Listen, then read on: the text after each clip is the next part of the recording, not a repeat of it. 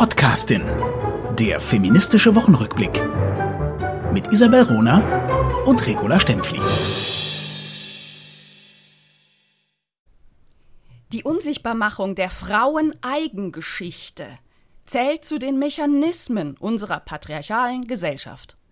Ein Zitat der Historikerin Annette Kuhn. Und damit herzlich willkommen zur neuen Folge Die Podcastin. Hallo Regula Stempfli. Hallo Isabel Ruhner, wunderbares Zitat von der unglaublich umwerfend großen äh, Historikerin Annette Kuhn. Die hatte den ersten Lehrstuhl für Frauengeschichte in Deutschland. Also wirklich eine umwerfende Frau.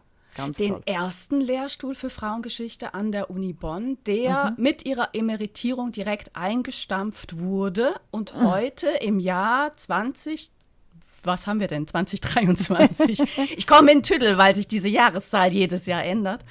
Ähm, 2023 gibt es keinen einzigen Lehrstuhl für Frauengeschichte in Deutschland. Ja. Es gibt einen äh, Lehrstuhl für Geschlechtergeschichte und das war es dann aber auch. Es gibt mehrere Lehrstühle für Gender Studies, aber das ist dann doch eher der soziologische Ansatz. Ähm, aber ein, einen historischen Auftrag hat kein einziger Lehrstuhl in Deutschland. Das ist wirklich Erschütternd. wirklich skandalös, ne? Auch wenn Ja. man so, so liest, ne? Frauen, die tauchen, die sind ja jetzt überall und die ganze Forschung und Wissenschaft richtet sich nur noch nach Frauen aus. Nee, Quatsch, ne? Also Anteil Professorinnen in Deutschland immer noch erschreckend niedrig. Die Männerquote liegt über 70 Prozent der Professoren, der Lehrstuhlinhaber in Deutschland. Und es gibt keinen einzigen Lehrstuhl, der die Geschichte der Frauen, der Frauenbewegungen erforscht und im Mittelpunkt hat. Dies erinnert äh, an unsere letzte Folge, äh, wo wir ganz klar festgehalten haben, dass auch ich sehr viel lernen musste daraus, dass die Abschaffung der Frauen als Begriff äh, zugunsten von Gender und Neudeutsch Diversity, ähm, dass das ganz klare Folgen hat für die Sichtbarkeit von Frauen, die Repräsentanz die Repräsentanz und die Posten. Und da möchte ich gerne Hannah Arendt zitieren, die gemeint hat, es kann schon in der Namensgebung Lüge entstehen. Und das fand ich wirklich wichtig. Ich bin an der Vorlesung, an meiner Vorlesung, Hannah Arendt Lectures, und natürlich lese ich da wieder die, das Hannah Arendt Denktagebuch. Und ich könnte eigentlich nur äh, die ganze Vorlesung nur Zitate von Hannah Arendt bringen und die erklären. Also ihre. Was ihre, war Ihr Kontext, wo sie, wo sie das festgestellt hat? Ja, das war im Eichmann in Jerusalem-Prozess. Mm, Aber das würde zu weit führen. Also äh, es ist klar, dass die ganze äh, Sprechakttheorie, die ich entwickelt habe, sich natürlich äh, sehr eng an die 30er Jahre der äh, nationalsozialistischen Herrschaft durch Sprache richtet. Und da erwähnt sie eben auch im ganzen Image-Making, wie Hannah Arendt dies nennt, dass eben äh, nach Begriffen, die Begriffe, mit Begriffen lässt sich eine Welt konstruieren, eine Welt erstreiten und eine Welt erlügen. Und das äh, war bekanntlich im nationalsozialistischen Reich. Und bis heute sind diese Begriffe ähm, durchaus äh, gedanken- und weltbildend. Wirklich sehr, sehr spannend. Eben wie im Namen, wie in der Namensgebung eben Lüge stecken kann, wie, wie wir gemeint haben, dass in der Gendergeschichte tatsächlich auch Frauengeschichte vorkommt und mit großem Schrecken realisieren müssen, dem ist ganz und gar nicht so. es geht eigentlich nur um das Verhältnis von Männern zu Frauen. Es geht nicht um die Subjektivität der Frauen. Also das finde ich echt eine unglaubliche, umwerfende Erkenntnis äh, äh, der letzten fünf Eine Jahre bittere. Erkenntnis. Deswegen direkt eine positive Nachricht. Wir wollen nicht direkt Gerne. so hm, uns runterziehen lassen. Also, ähm, meine positive Nachricht dieser Woche ist eine sehr persönliche. Ich habe nämlich Post bekommen. Ähm, vor einer Woche war ja ein großes Interview mit mir in der Welt ähm, erschienen und daraufhin hat mir eine junge Frau geschrieben und sich äh, für dieses Interview bedankt und den, den großartigen Satz mir geschrieben, der, der tatsächlich einfach zur richtigen Zeit kam an diesem Tag. Sie schreibt, Ganz viele junge Frauen stehen hinter ihnen und dem Feminismus, auch wenn es manchmal nicht so scheinen Scheint. mag. Wir sind wir sind nur nicht den ganzen Tag auf Twitter. Stay strong. Und das fand ich so schön, weil es so viel thematisiert. Also erstmal fand ich das persönlich sehr, sehr unterstützend. Ne?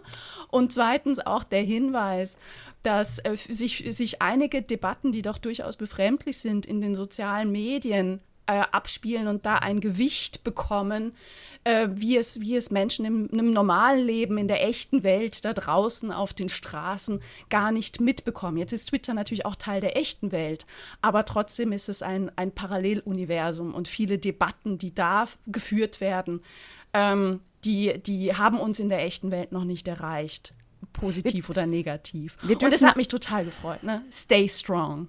Wir dürfen einfach nicht unterschätzen, das ist das Problem des Paralleluniversums Twitter. Das ist wie der Hof von Versailles. Äh, weil auf Twitter äh, Medien und Politik einander hochschaukeln. Ich gehöre auch dazu. Twitter macht mich enorm schlecht gelaunt, sehr oft, sehr oft auch nicht. Ich habe ja ein wunderbares Netzwerk. Ähm, ich merke einfach aber, wie dieser Hof von Versailles gewisse Regeln äh, postuliert, die dann auch in der Politik Niederschlag finden. Zum Beispiel in der feministischen Außenpolitik, womit ich bei dem Thema äh, zu ähm, dieser Folge wäre. Also es gibt mehrere Rechts. Ich habe heute das Thema Rechtsstaat. Erste Folge Rechtsstaat, feministische Außenpolitik. Wieder äh, vorgestellt diese Woche durch die Außenministerin Deutschlands, Annalena Baerbock. Feministische Außenpolitik zielt auf mehr Gleichberechtigung gesellschaftlicher Gruppen. Ich zitiere aus dem Papier. Anna, äh, Annalena Baerbock hat ausführlich diese Woche eben dazu erklärt, es sei die Fokussierung auf die Gleichstellung von Frauen und Mädchen weltweit, doch dann sagt sie sofort, und ich zitiere, das Konzept sei keine Außenpolitik für Frauen, sondern für alle Mitglieder einer Gesellschaft. Und da habe ich wieder gemerkt, es geht immer wieder darum, bei Gleichstellung, Gerechtigkeit, Demokratie, aufgrund der jahrhundertelangen sexistischen Enteignung von Frauen, ist es mir absolut schleierhaft, weshalb wir 2023 nicht ein ähm, Papier für feministische Außenpolitik kriegen, das Frauen explizit immer und wieder erwähnt, die, die Gerechtigkeit mm. für Frauen, die Demokratie für Frauen, die politische Partizipation für Frauen. Es geht in erster Linie um Frauen. Und ich finde das unmöglich, diese Verschleierung, eben schon im Namen kann die Lüge stecken, diese Verschleierung so zu tun, ähm, macht euch keine Sorgen, es geht eigentlich um, um alles. Statt ganz klar in einem, einer A4-Seite zu sagen, erstens, Feministische Außenpolitik ist eigentlich die Außenpolitik einer Demokratie. Denn wie Isabel Rohner diese Woche äh, getwittert hat, auch ein Zitat, ohne, äh, es gibt keine Demokratie ohne Frauenrechte. Es ist so Khalida Messaoudi. Ah, ja. vielen Dank, mhm. genau. Ähm, mhm. Das ist, also, erster, äh, erster Punkt, Demokratie erfordert dringend Gerechtigkeit, Gleichstellung und Frauenrechte. Punkt das hätte schon seit, äh, das könnte schon seit ähm, nach dem Zweiten Weltkrieg, also seit über 70, 80, 90 Jahren der Leit, äh, die Leitlinie für Außenpolitik sein. Und es ist nicht einzusehen, wieso 2023 äh, so ein Blabla getan, also, also eine, eine Labersprache, eine Banksprechsprache, eine Twittersprache, die da heißt, gendersensibel. Und 8% des Budgets sollen gendertransformativ ausgegeben werden. Ähm, also bis 2025 sollen 85% der Projektmittel des Amtes eben gendersensibel. Ich hasse dieses gendersensibel. Was heißt das? Es könnte nämlich auch heißen, Geld für Hormonblocker für Kinder auszugeben und so weiter und so fort. Und jetzt möchte ich zum Rechtsstaat Nummer 2 kommen. Oder gendersensibel heißt auch bewusst bewusst an, an Männer geben. Ne? Also wir sind sensibel ja. dafür. Es gibt Männer und Frauen, also fördern wir Männer. Und, und das zeigt, ist auch gendersensibel. Ja, das ist, zeigt einfach die unglaubliche, unglaubliche Macht der Männerlobby. Also wir haben eine unfassbare Macht der Männerlobby und, und die schlägt sich einfach nieder in diesem Gelaber statt Taten. Es ist einfach im Amt, das hat übrigens die Schweiz schon vorgemacht, das hat Wallström in Schweden vorgemacht. Wir können ganz einfach im äh, Auswärtigen Amt, im Departement für Auswärtige Angelegenheiten in der Schweiz, im Auswärtigen Amt in Österreich ganz einfach äh, die Quote, eine Quotenorientierung machen im Amt selber, dass bis 2025 oder bis 2030 mindestens 50 Prozent äh, der, der Außenposten äh, weiblich besetzt werden müssen. Aber offensichtlich geht es 2023 nicht mehr. Mhm. Bevor du gleich zu deinem zweiten Beispiel ja. rast, ähm, würde ich dazu gerne etwas sagen. Unbedingt. Denn es, Sorry, ja. das, das Grund, nein, alles, alles wunderbar. Ähm, das, das Grundproblem ist ja auch hier die Begrifflichkeit. Du hast es mhm. mit Hannah Arendt sehr gut äh, dargestellt. Ne? Also unter Feminismus werden plötzlich alle möglichen Gruppen subsumiert. Wir haben in der letzten Folge darüber gesprochen. Und trotzdem, es taucht momentan überall auf, dass es wirklich wichtig ist, das nochmal ganz deutlich zu sagen. Feminismus in seiner Geschichte, nimmt Frauen und Mädchen in den Fokus. Es gab immer schon unterschiedliche Strömungen in den Frauenbewegungen. Gucken wir uns nur auf, ins, in, gucken wir nur ins 19. Jahrhundert. Selbstverständlich gab es unterschiedliche Strömungen. Es gab auch unterschiedliche Schwerpunktsetzungen und sie waren sich auch nicht immer einig. Absolut. Es gab Gruppierungen, die der Meinung waren, ähm, Frauen brauchen beispielsweise das Frauenstimmrecht, weil Frauen ganz anders sind als Männer und mhm. aufgrund dieser Andersartigkeit wichtig sind für die Demokratie. Und es gab andere Strömungen, die sagten, hm, nee, also Frauen brauchen dieselben Rechte, weil Frauen erstmal Menschen sind. Ja, mhm. Dazu gehörte beispielsweise Hedwig Dohm oder später Simone de Beauvoir mhm. äh, oder Isabel Rona und Regula Stempfli. Ja. Ähm, Unterschiede gab es immer, aber wo, sie, wo sich alle Akteurinnen immer einig waren und auch die Akteure, der Fokus liegt auf Frauen und Mädchen. Ja. Wenn wir jetzt Feminismus ausweiten auf Homosexuelle, wobei Lesben natürlich Frauen sind und andere marginalisierte Gruppen, also LGBTQI+, äh, ne? dann, dann tun wir keiner Gruppe dann, dann genügen wir keiner Gruppe. Man braucht eine klare Sprache, um Probleme, die es gibt, zu benennen. Ja. Ein ganz aktuelles Beispiel dazu wieder unsere ähm, Stiftung ähm, Amadeo Antonio, die die sogenannte Meldestelle Antifeminismus ähm, durchführt, die ähm, heute getwittert hat über einen ganz, ganz schrecklichen Vorfall. Und zwar wurde das Schwule Museum in Berlin angegriffen. Auf das Schwule Museum in Berlin, ich kenne es gut, ich war da schon oft, wurde geschossen. Das ist wirklich schrecklich und ein Fall für die Polizei und die Staatsanwaltschaft. Richtig, richtig Was macht jetzt aber die Stiftung daraus? Ja. Ja. Was macht jetzt die Stiftung daraus? Die sagt, das ist ein antifeministischer Akt. Na, also sie benutzt den Terminus Antifeminismus für Homosexuellenfeindlichkeit. Mhm. Und das ist ein Problem. Ich habe es letztes Mal schon ausgeführt. Der Begriff Antifeminismus geht auf Hedwig Dom zurück, die ihn sehr bewusst in direkter Anlehnung an Antisemitismus gewählt hat.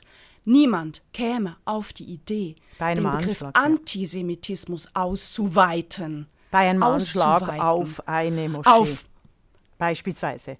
Genau, Niemand käme auf die genau, Idee, genau. bei einem Anschlag auf, auf äh, eine Moschee davon zu sprechen, es sei ein antisemitischer Anschlag.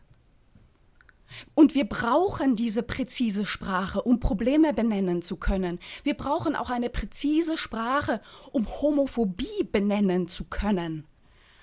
Mhm. Ja, das war noch mal mein, meine, meine Ausführung, ja. von daher hoch, hoch, hoch problematisch. Mein Eindruck war, dass die Position unserer Entwicklungshilfeministerin Svenja Schulze, die am selben Tag auch ein Papier vorgelegt hat zur, äh, mit feministischer Entwicklungspolitik, da sehr viel klarer ist. Ich muss mir die beiden Papiere noch mal genau angucken.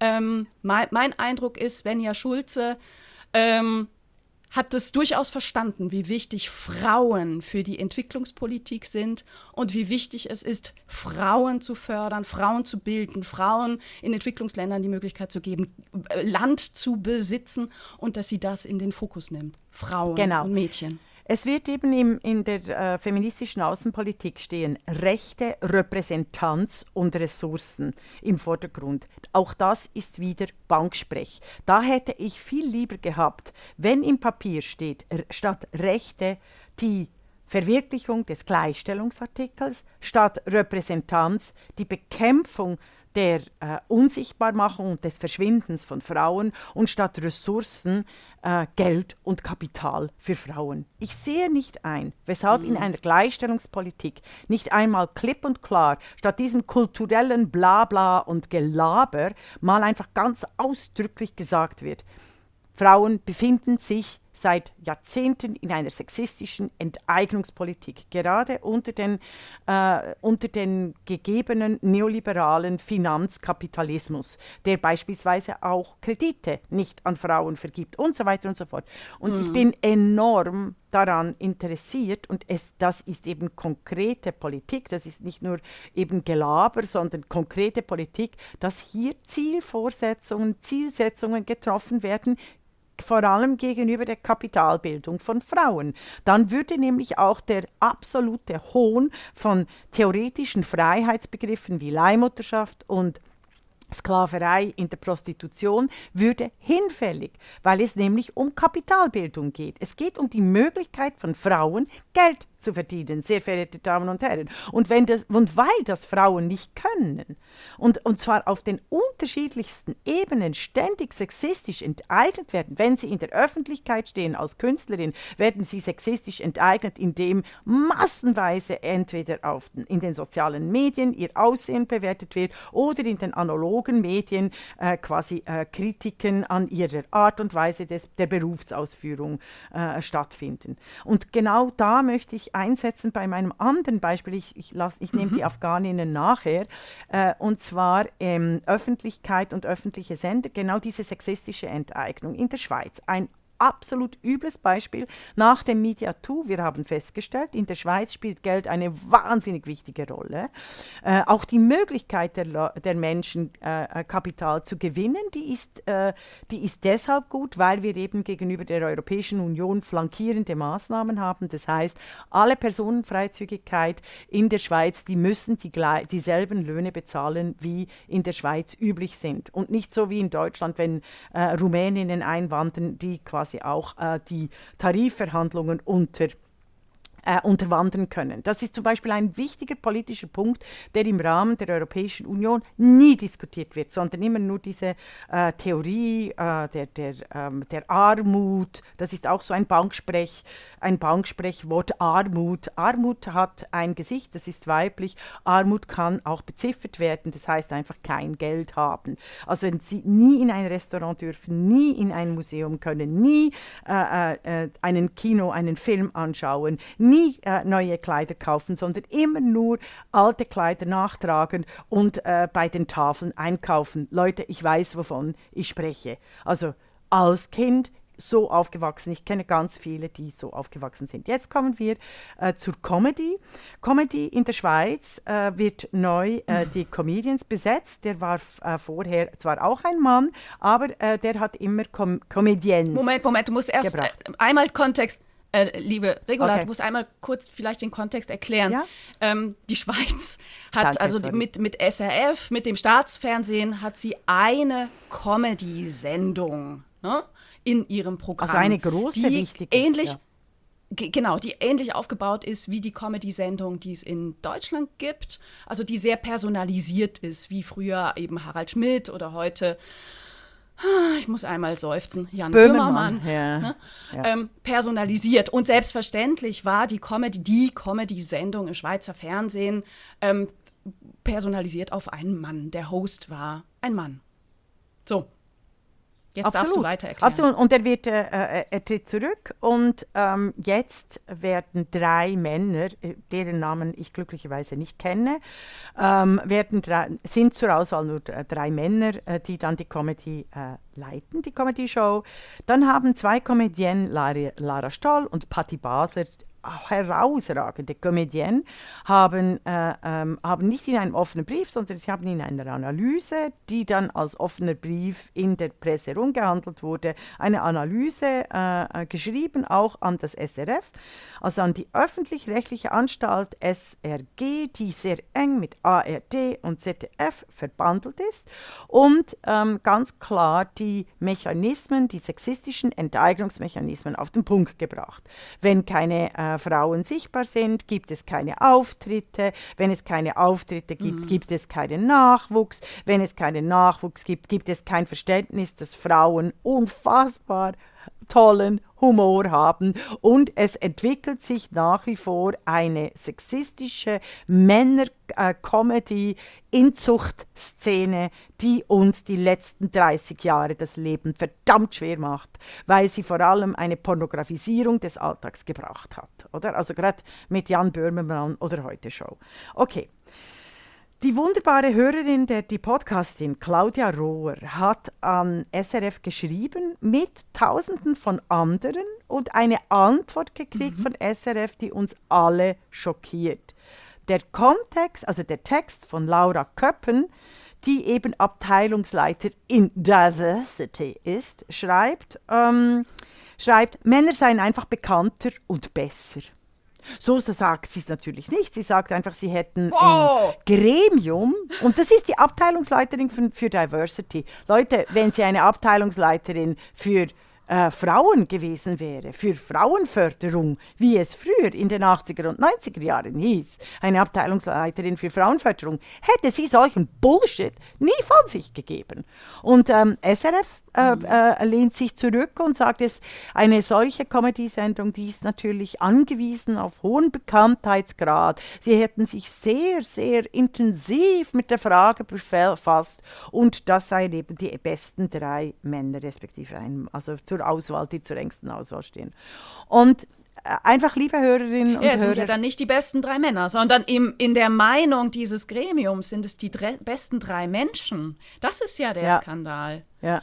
Und äh, das ist natürlich ein Hohn, wenn dann auch noch eine Beauftragte für Diversity darauf hinweist, dass das Gremium ach so divers äh, bestückt gewesen sein soll und deswegen so eine diverse Entscheidung getroffen ja. worden ist. Also um es nochmal ganz deutlich zu sagen, es ist eine, eine Errungenschaft unserer Gesellschaft, dass sie erkannt hat, dass Diversität, Unterschiede im Alter, in der Herkunft, im Geschlecht eine Rolle spielt und auch Gesellschaft besser macht. Nur das, ist, das führt das ja ad absurdum. Das ist ja überhaupt rein gar nicht divers. Mhm. Gar Nein, nicht. Das ist einfach also weder das Gremium noch ja. die Auswahl.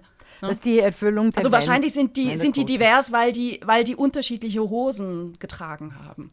Damit meine ich nicht unterschiedliche Farben in Hosen, sondern nicht dieselbe Hose. Also sie hatten je eine Hose an, was ja schon eine Unterschiedlichkeit in sich birgt. Das ist mhm. die kleine Polemik von mir. Mhm. Ja, ja. Na, es, also ich möchte übrigens noch für die Hörer und Hörerinnen, wir sind wieder ein bisschen verzögert, weil ich in äh, Wien bin und bekanntlich die 175 Jahre alten, dicken Mauern nicht so äh, internetaffin sind, wie sie sein sollten. Ähm, diese ganze Comedy-Geschichte äh, knüpft an im deutschsprachigen Raum auf einen Frauendiskurs, der sich in einen Genderdiskurs so verwandelt hat, dass sämtliche Errungenschaften von Frauen in den letzten 50 Jahren peu à peu rückgängig gemacht werden. Ich habe dazu ein ganz bitteres Beispiel, und zwar im Beispiel eben neben den Komödien jetzt zu einem ganz ernsten Beispiel der Rechtsstaat Deutschland. Mehrere hunderttausend von Müttern werden in Deutschland einem Eignungstest unterworfen.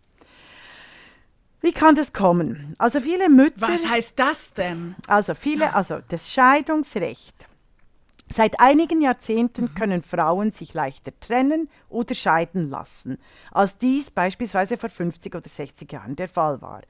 Doch die Zeit nach einer Trennung ist die gefährlichste Zeit im Leben einer Frau. Ganz gleich, wer sich getrennt hat, ob die Partnerschaft nicht mehr funktioniert oder was meistens der Fall ist, ob sie sich trennte, weil es bereits in der Beziehung zu Gewalt gegen Frau und Kinder kam in dieser Beziehung. Psychische und körperliche Gewalt während der Trennung nennt man Post-Separation äh, äh, Abuse, also Post-Separation Abuse oder eben Nachtrennungsgewalt. Der ehemalige Partner entpuppt sich als Psychopath, der auf die Gerichte zählen kann. Die Frauen müssen nämlich beweisen, also währenddem meine Mutter sich noch einfach scheiden lassen konnte, gerade ein Jahr nachdem das äh, Frauenstimmrecht in der Schweiz eingeführt wurde, weil äh, mein Vater ein äh, äh gewalttätig war und die musste das nicht beweisen. Sie wurde keinem Gutachten unterzogen. Sie musste auch nicht sich einigen auf eine geteilte Betreuung ihrer Kinder mit dem gewalttätigen Vater. Es war absolut klar, der gewalttätige Vater, das ist ein Scheidungsgrund und meine Mutter äh, kriegte die Kinder und, den, und, und die Unterhaltspflicht vom Vater. Die Vaterlobby, die Männerlobby in Deutschland, der letzten 20, 30 Jahre. Und ja, es gibt Väter, die werden wirklich äh, missbraucht und äh, misshandelt von ihren ehemaligen Partnerinnen, Narzisstinnen. Aber das ist prozentual ein ganz kleiner Prozentansatz. Aber nun in den Gerichten werden selbst gewalttätige Partner, die sich natürlich auch nicht zu Unterhaltspflichten verpflichten wollen, äh, werden dazu eingeladen, ein 50-50-Modell durchzuziehen drücken. Das bedeutet, dass eigentlich die Frauen zu einer Beziehung gezwungen werden nach der Trennung von einem gewalttätigen Ehemann. Dazu gibt es ein neues Buch von Christina Mundlos und es ist absolut schockierend. Die Zahlen sind unterirdisch hoch. Es sind mehrere hunderttausend Frauen, die mit von wirklich dummen Frauen und Männern oft begutachtet werden, die absolut auch keine äh, Qualifikation äh, äh, verfügen, die begutachtet werden, ob sie wirkliche äh, gute Mütter sind. Also jede Frau, die sich trennt, soll sich Gilt ja das für nicht die Männer an, auch, sag mal? Äh, jede Frau, und äh, ich möchte den Satz noch fertig machen, jede Frau, die sich trennt, soll sich mhm. ja nicht ans Familiengericht für Hilfe suchen. Das ist die Konsequenz dieser neuen Studie. Also wendet euch nicht an das Familiengericht für Hilfe, sondern versucht die Scheidung untereinander, selbst mit dem gewalttätigen Partner, äh, so zu regeln, dass, dass ihr einfach genau eure, eures Kapital und eure Rechte durchsetzt. Bereitet euch vor, bevor äh, ihr euch scheidet. Es ist wirklich ein, wirklich unterirdisch. Nein, bei den Männern äh, gibt es auch Gutachten, aber natürlich nicht in den Hunderttausenden, mhm. sondern es wird immer davon ausgegangen und welcher Vater würde sich nicht vor den Unterhaltspflichten äh, äh, drücken wollen und welcher mhm. Vater will nicht plötzlich die Kinder sehen, äh, die er äh, immer vernachlässigt hat, weil die äh, Frau ähm, 100% Mutter und Fürsorgerin war, oder? Ähm, äh, die werden nicht zu Hunderttausenden begutachtet. Die Männer kriegen kein Gutachten. Die Männer sind quasi die Kläger und die Frauen müssen dann sich ständig verteidigen, weshalb sie sich scheiden lassen wollen. Und das ist das neue Scheidungsrecht. Es ist schon Richtig. krass, was dieser Gender-Diskurs gemacht hat mit feministischen Anliegen. Ich habe ein weiteres Beispiel aus Spanien. In Spanien gilt. Meinst nein, du, findest du, ja. das ist. Moment, warte, warte, warte, warte. Regula. Ja, ich bin zu das schnell, musst du Entschuldigung. Erklären. Ja. Was, wo, wo denkst du, dass hier der Gender-Diskurs Einfluss hatte auf darauf, wie Gerichte mit Müttern umgehen? Weil in der psychopathologischen postdemokratischen Gesellschaften, in denen Sprechakte mehr zählen als Rechte, die ganze, alle Beziehungen äh, psychopathologisiert werden, indem zum Beispiel davon ausgegangen wird, das ist ja total modern, dass bei Täter und Opfer es immer zwei braucht. Im Klartext, ich werde vergewaltigt, ich gehe vor das Familiengericht und dann wird mir von einer psychopathologischen Irren gesagt, ach hängen Sie mal nicht so an der Vergangenheit, wir müssen in die Zukunft schauen, versuchen Sie sich mit dem Täter zu arrangieren. Genau dieser Diskurs findet ja auch mit äh, Russland und der Ukraine statt, dann auf nationalstaatlicher Ebene. Leute, ihr realisiert einfach nicht, in welch wirren und irren Zeiten wir durch die Digitalisierung Digitalisierung ge äh, äh, geworden sind. Und Gender ist eben ein Digitalisierungsbegriff. Das ist einer dieser neusoziologischen Begriffe, der alles gleichstellt, der nur noch das Verhältnis zwischen Subjekten anschaut, respektive es gibt ja keine Subjekte, sondern alle Ereignisse gleich macht. Verstehst du, was ich meine? Das ist eben mm, Menschenfleisch, mm, mm, Menschenfleisch, ja, Rindfleisch, Hundefleisch ist die Kategorie Fleisch. so wird digital gedacht. Ja, also in der, in der Sache kann ich dir folgen. Aber ich weigere mich, äh, diesen Begriff Gender äh, kampflos äh, loszulassen und abzugeben.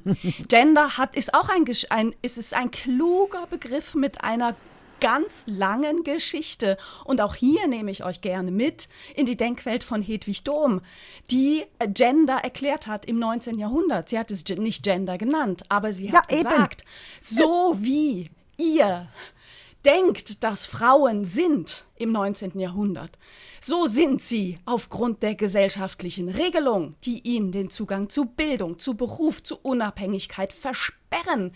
Also Geschlechterrolle ist ein soziales Konstrukt.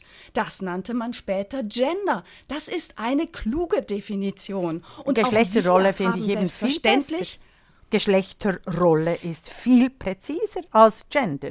Das ist immer, wenn wir, wenn wir, die Anglo, wenn wir unser deutsches und schweizerisches Rechtssystem und österreichisches Rechtssystem anglifizieren, dann bringen wir eine andere Rechtstradition rein. Und das ist ein der großen Probleme. Ich das sehe, was du meinst. Das ist richtig. Ich und viele verstehen es nicht. Ja, und ich sehe genau, du hast, also was du, du hast was du beschreibst. Ja. Ja? Ja, wir haben beide recht, das ist großartig.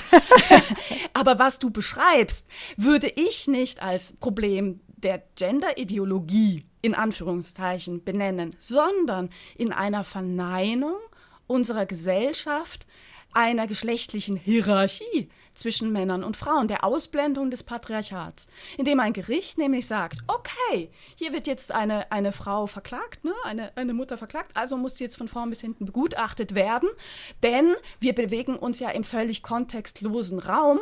Es gibt keine Hierarchie zwischen den Geschlechtern, es gibt kein Machtverhältnis, es gibt keine Abhängigkeit. Wir haben es mit völlig neutralen ähm, Punkten, du würdest wahrscheinlich sagen, Algorithmen zu tun. Genau. Und das stimmt ja eben nicht. Genau, ne? also, also die sehr, Ausblendung ja, des sehr, Patriarchats. Sehr, sehr klug, Isabel Rohner. Ich möchte, es ist so klug, dass ich dich nochmal äh, äh, wiederholen möchte. Und deshalb kritisiere ich dann den Gender-Begriff auch. Gender mhm. stellt Männer und Frauen gleich als Verhältnis in den jeweiligen Geschlechterrollen. Das Problem an diesem Begriff ist genau, dass er eben die Hierarchie, wie die ganz kluge Isabel Rohner jetzt festgelegt hat und erklärt hat, dass die Hierarchie zwischen den männlichen Geschlecht, der männlichen Geschlechterrolle und der weiblichen Geschlechterrolle völlig ausgeblendet wird. Womit wir übrigens auch bei einer Kritik des Transaktivismus wären, dass diese Hierarchie bei dem Geschlechterrollenwechsel eben genau gleich ausgeblendet wird. Womit wir hier eine kluge bleibt, ne? Kritik ne? Eine äh, kluge Kritik haben. Ja, in der Praxis, oder? Darf ich, darf ich nur ganz schnell noch mal etwas sagen zu diesen Ja, aber ich möchte noch ja. eine kleine okay. Korrektur. Ja. Moment, äh, mhm. eine kleine Korrektur. Also die, wie hast du mich genannt, die so kluge Isabel Rohner. Ja. Ähm, also nein, ich bin nicht dafür, dass das Gender macht, sondern von mir aus die sogenannte Gender-Ideologie. Ich finde, Gender ist ein, ein äh, äh, völlig unschuldiges Wort, was hier missbraucht wird. Und das mag ich nicht. Das mag ich okay. nicht. Isabel Rohner, jetzt Wort. haben wir so. eine andere, wir sind ja im sprechenden Denken, jetzt haben wir eine andere Diskussion, die aber auch sehr spannend ist.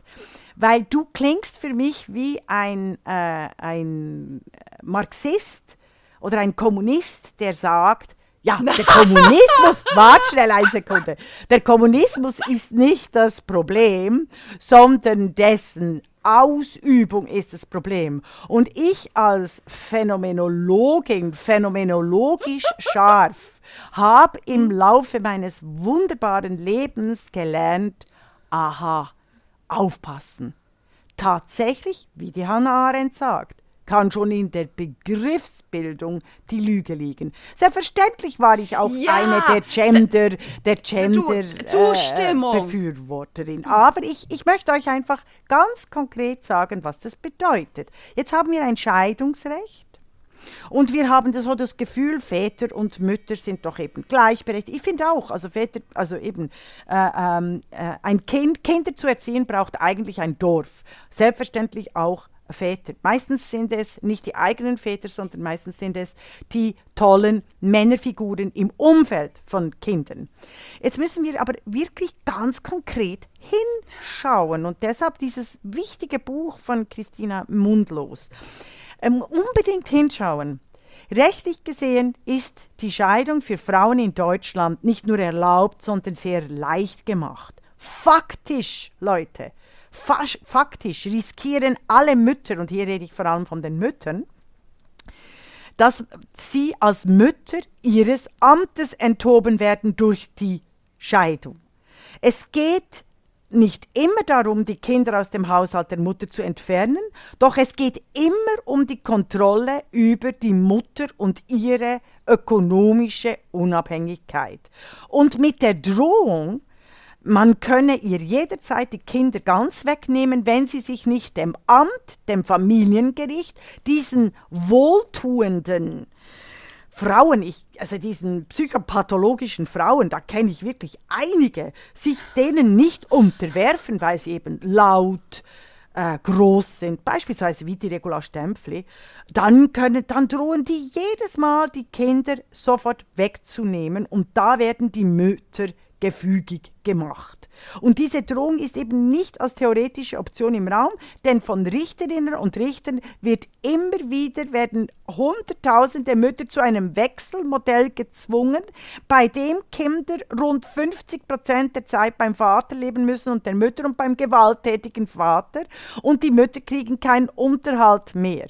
Und dahinter stecken eben diese Väterlobbys, Väterrechtler, die, von, äh, die nach den Fantasien und Theorien Theorien von einem fürchterlichen Richard R. Gardner, dem Unterstützer aller Pädokriminellen, entstanden ist. Und das erzählt das Buch, die große Studie von Christina mm, Mundlos. Mm. Und ich finde es ein Christina absoluter Skand mm. Skandal, dass dies, dass dies nicht viel häufiger diskutiert werden, weil genau an solchen Fällen mm, können mm. wir Femizide festmachen, wir können die völlige soziale, ökonomische und psychische Verwahrlosung von Kindern äh, wahrmachen, von ganzen Generationen von Kindern. Und liebe Hörer und Hörerinnen, wenn ich so empathisch klinge, ist es auch meiner Erfahrung, aber meiner Studien geschuldet, die immer wieder von theoretischen, die sich immer wieder gegen theoretische Bürgerlichkeit und theoretische Freiheit wehren musste,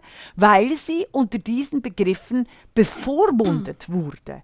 Oder? Also das ist, dass ich, ich bin so froh, bin ich nicht Kind. Das habe ich auch in der Pandemie gesagt, die Schulschließungen. Für mich, ich, für mich wäre das der Tod gewesen. Ich bin nicht sicher, ob ich mich nicht als Kind umgebracht hätte, wenn ich nicht in die Schule hätte gehen können. So dramatisch ist es in vielen Familien. Und da äh, unterschätzt ihr einfach irgendwie die Saturierten, und das sind vor allem äh, Männer, Richterinnen, also auch Akademikerinnen, die keine Ahnung haben, wie es tatsächlich Hunderttausenden, Millionen von Frauen und ihren Kindern zu Hause mit einem beispielsweise alkoholkranken oder drogenkranken Vater geht. Ja. Ja. Ähm, Regula, ich würde gerne noch einen Punkt zurück. Ich hätte das schon vor drei Minuten gesagt, aber ich wollte dich nicht unterbrechen. Ja. Also ähm, tatsächlich, dieser Vergleich von mir mit einer Marxistin ist sehr lustig. ähm, aber der Vergleich hinkt. Also jetzt nicht nur politisch, persönlich, sondern natürlich auch mit dem Vergleich mit dem Wort Kommunismus. Ne? Mhm. Ähm, da, das ist nicht dieselbe Situation. Gender hat eben als, als, als Begriff eine Geschichte, die hier ausgeblendet wird. Genauso wie, wie natürlich der Begriff Frau äh, eine Geschichte hat und aktuell ja umgedeutet wird. Also nächste Woche haben wir Internationalen Frauentag. Ich bitte euch, Hörerinnen und Hörer, achtet mal drauf, wie viele Plakate ihr seht oder wie viele Berichte ihr äh, mitbekommt. Ähm, auch in den sozialen Medien, wo der Internationalen Frauentag eben nicht mehr Internationaler Frauentag heißt, sondern beispielsweise feministischer äh, Streiktag, ne? wo also mit einem Begriff von Feminismus gearbeitet wird, dann müsst ihr gucken, wie wird das denn da äh, definiert? Oder es gibt jetzt die neue Wortschöpfung Flintertag, ne? also taucht jetzt schon wieder auf. Also ähm, auch diese, dieses Wort Frau wird gerade ähm, versucht anders zu definieren, zu öffnen oder eben äh, zum, zum Verschwinden zu bringen. Also komme ich nochmal zu meinem wirklichen Anliegen. Wir müssen auf unsere Sprache achten und wir brauchen eine sehr äh, präzise Sprache, damit es möglich ist, auch ähm, Probleme klar anzusprechen. Und ich habe diese Woche eine Entdeckung gemacht. Mhm. Und zwar habe ich eine junge Journalistin entdeckt. Ähm, sie hat in der NZZ einen bemerkenswerten Artikel, eine, mhm. eine sehr ausführliche, grundlegende Recherche vorgelegt zum Thema Jungfrauenwahn. Und äh, ich habe das mitbekommen dass dieser, äh, dieser Artikel veröffentlicht wurde und dachte, ach interessant, da war doch letztes Jahr auch äh, zum Thema Jungfrauenwahn etwas im Spiegel und recherchiere und stelle fest, ta ta ta ta, natürlich war das von derselben Journalistin, von derselben jungen Frau. Sie ist äh, mhm. äh, mit 20 und engagiert sich mit Herzblut äh, dafür, Geschichten von Frauen aus erzpatriarchalen, frauenfeindlichen, konservativen, äh, vor allem muslimischen Kulturkreisen, Gesellschaften, Familienverbünden sichtbar zu machen und öffentlich zu machen. So auch in diesem wirklich, wirklich toll recherchierten, ausführlichen Artikel in der NZZ, wo sie zeigt, also der Jungfrauenwahn, was, was, was bedeutet das? Immer mehr junge Musliminnen äh, unterziehen sich einer Schönheits-OP und lassen sich ihr Hymen, ihr Jungfrauenhäutchen, Klammer übrigens ein Mythos, Klammer zu, rekonstruieren. So, so eine OP kostet um, ungefähr 4000 Franken in der Schweiz, ungefähr 4000 Euro in, in Deutschland. Und es entsteht gerade eine wachsende, ein, ein wachsender Markt, wo ähm, auch Schweizer Ärztinnen und Ärzte, deutsche Ärztinnen und Ärzte eine solche OP anbieten mit hochgradig befremdlichen Beschreibungen, wie zum Beispiel, ich darf zitieren aus dem Artikel, der diskrete Eingriff für ihre Reinheit.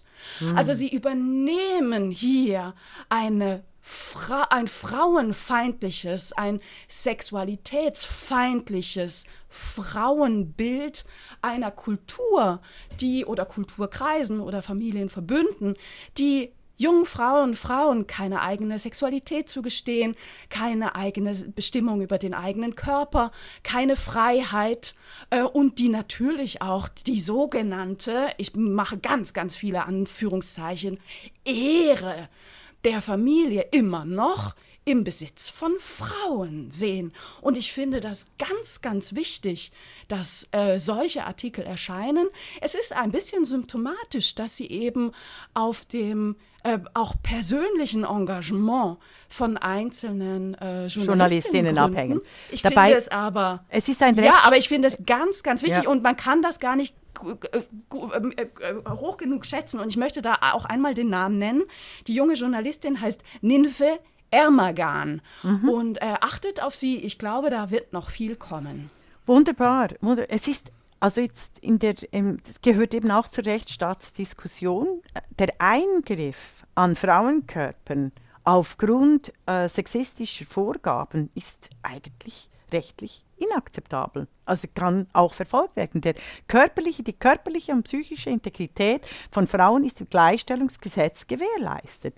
Ähm, wenn Ärzte, also ich bin mir am überlegen, die Ärzte und Ärztinnen zu verklagen, wobei es die natürlich äh, die Frauen retten, so wie es auch im Artikel äh, vorkommt, die Frauen retten, die eigentlich einen ganz normalen ähm, Frauen, ein Frauenleben führen, aber dann aufgrund der äh, äh familiären, des familiären Drucks äh, sich eben solchen du, Operationen das, das erklärt äh, Ninfe Ermagan auch sehr, sehr gut in diesem Artikel, dass viele junge Frauen äh, diese, diese Besuche bei diesen ähm, Schönheits- ähm, OPs machen auf Druck ihrer Familie, vor allem natürlich auch ihrer Mütter, ähm, die, die, die dem Druck wiederum der männlichen äh, Familienangehörigen äh, Folge leisten. Ne? Also oft ja, sind es ja. da die Brüder, oft sind es die Väter. Aber, ja, ja, ähm, aber also die und, mit, und dass die, diese ja, die Mittäterschaft ja, der würde ich nicht einfach so auch einfach, Aber das, Regula Schäffli, lass mich einmal bitte, ja. lass mich einmal ausreden, bitte. Ähm, und dass diese Ärzte ganz in vielen Fällen dann ähm, diesen, diesen jungen Frauen ein eine Art Attest, eine Art ähm, Bescheinigung aushändigen, dass sie noch Jungfrau sind. Ne? Also auch dafür, das lassen sie sich bezahlen, ähm, auch, auch wenn es nicht stimmt. Und Ninfe äh, ähm, Ermagan weist sehr richtig darauf hin, dass dieses ganze Konzept der Jungfräulichkeit, ne? also eine, eine Frau muss jungfräulich in die Ehe, ganz im Gegensatz zum, äh, zum jungen Mann, der sich bitte ausleben soll vorher, mit wem, äh, ne? also irgendwie geht das in der Logik ja auch nicht auf, aber dass es dieses Konzept Konzept der Jungfräulichkeit natürlich auch ausschließlich nur bei Frauen gibt. Es gibt keine Jungmännlichkeit mhm. bei Männern. Und drum eben dieses Label hat etwas mit Besitzanspruch. Ne? Also ich kaufe mein Auto neu, ich kaufe keinen Gebrauchtwagen. Äh, ich kaufe Uff. es neu, es kommt in meine Garage und ja. nur ich fahre damit. Und das ist so frauenverachtend. Ja, so, so frauenverachtend. Aber übel. das ist, wenn man es auf den Punkt bringt, die Frauenbilder dieser ähm, orthodox-patriarchalen Gesellschaften. Ja, ja, also erinnert mich aber auch einfach ans 19. Jahrhundert in allen europäischen Ländern äh, wo ähnliche Konzepte genau gleich äh, durchgesetzt wurden. Und deshalb sehe ich dort, möchte ich auf die Geschichte hinweisen. Es gibt tatsächlich Fortschritte in der Emanzipation. Und nur aufgrund dem Label, des Labels, des Authentischen, des Kulturfreundlichen, die Fortschritte in der Emanzipation und Gleichstellung zurückzudrehen, äh, ist eben ist wirklich ganz, ganz übel und wird gerne äh, äh von den Foucaultianern und Butlerianern äh, äh, verfolgt. Ich hätte noch eine ganz positive Nachricht. Wir haben am 8. März die Most Wanted Female Art Auction in Wien. Kommt alle hin ins Flomika in Florinsdorf, dem neuen ähm, äh, Brooklyn von Wien. Ähm, ah, wir werden okay. sur place mit einer Sotheby-Auktionärin, die Künstlerinnen äh, unseres Kunsthauses Artcare äh, auktionieren. 90 Prozent gehen des Erlöses gehen an die Künstlerinnen. Das ist sehr hoch. Das passiert sonst äh, nur mit 50 Prozent oder 60 Prozent, äh, wenn es gut geht. Und es ist eine Aktion anlässlich des Internationalen Frauentags. Es gibt ganz tolle äh, äh, Kunst zu kaufen. Ich war im, in, im Kuratorium, bin im Kuratorium und ihr könnt alle schon online, ich verlinke es nochmal, online bieten für die Werke, äh, die euch gefallen. Ich kann keine jetzt mehr empfehlen, weil ich schon drei habe, die ich eigentlich möglichst billig ersteigen möchte. Aber das ist ja nicht der Sinn Sagst du einmal und ganz Zweck kurz bitte, der Auktion. Wer, wer diese Regula, kannst du einmal ja. bitte nochmal sagen, wer das Wir ist? Also wer, wer steckt hinter dieser Auktion? Wie steckst du da mit drin? Wie, wie sieht dein Netzwerk da aus? Was da also wir sind, ist? wir sind Artcare, das ist die Plattform für junge und zeitgenössische Kunst. Da bin ich im Kuratorium, mhm. da bin ich im Board und es gibt äh, 25, nein 35 Patronessen heißen die. Ich hätte sie Feminessen genannt, aber egal. Ähm, es gibt 35 Patronessen, die die Kunst ausgewählt haben von jungen und zeitgenössischen zeitgenössischen KünstlerInnen. Das heißt aber nicht junge Frauen, sondern es, sind, es geht darum, äh, quasi äh, Kunst, die noch nicht so bekannt ist, auch in den Markt einzuführen. Und wir machen das zum dritten Jahr anlässlich des Internationalen Frauentags mit einer Auktion. Vorher war es immer nur online und jetzt ist es eben sur place zum ersten Mal ein richtiges Happening. Ich habe auf meinem anderen Podcast, auf meinem anderen Podcast habe ich viel dazu erzählt. Mhm. Ja. Und sag mal, wie, wie, viele, wie viele Kunstwerke werden da versteigert? Also es sind äh, wie viel weiß ich jetzt nicht. Also pff. ja, aber also, sind nein. es 10 oder sind es 100? Nein, also? nein, es sind äh, 100, wobei wir haben ähm, ausgewählt, weiß, ich weiß wirklich die Zahl nicht, weil ich mich immer konzentriere auf die, die ich ausgewählt habe und ich habe 25 ausgewählt, weil du kannst ja nicht hm. zu viel, äh, zu viel, äh, okay. wobei die sind ja. aufgehängt, aber also ich entschuldige mich, wenn ich jetzt die Zahl nicht weiß. Das ist das erste Gute. Das zweite. Nein, es geht nicht um die, es geht, es geht nicht um die exakte Zahl, sondern um eine Vorstellung, wie groß diese Auktion ist. Sie ist groß.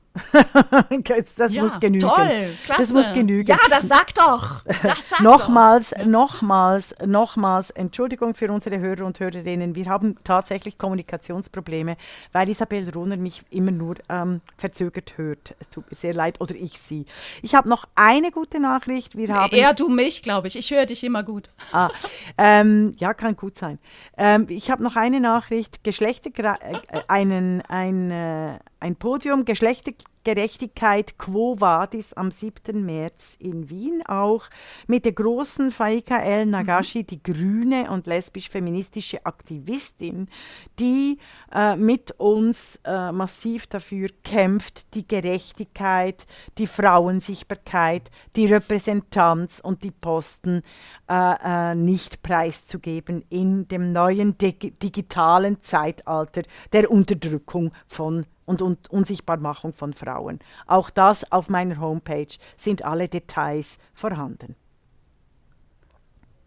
Super, dann nehme ich doch den Werbeblock direkt auf und weise darauf hin, dass mein Hedwig Dom Trio, Historikerin Nicola Müller, Schauspieler Gerd Bührmann und äh, ich nächste Woche rund um den Internationalen Frauentag drei Auftritte haben. Sie führen uns in die Metropolen Deutschlands. Ähm, sehr schön. Weihe, Ganderkensee und ähm, eine dritte kleine, schöne Gemeinde, deren Namen ich jetzt tatsächlich vergessen habe.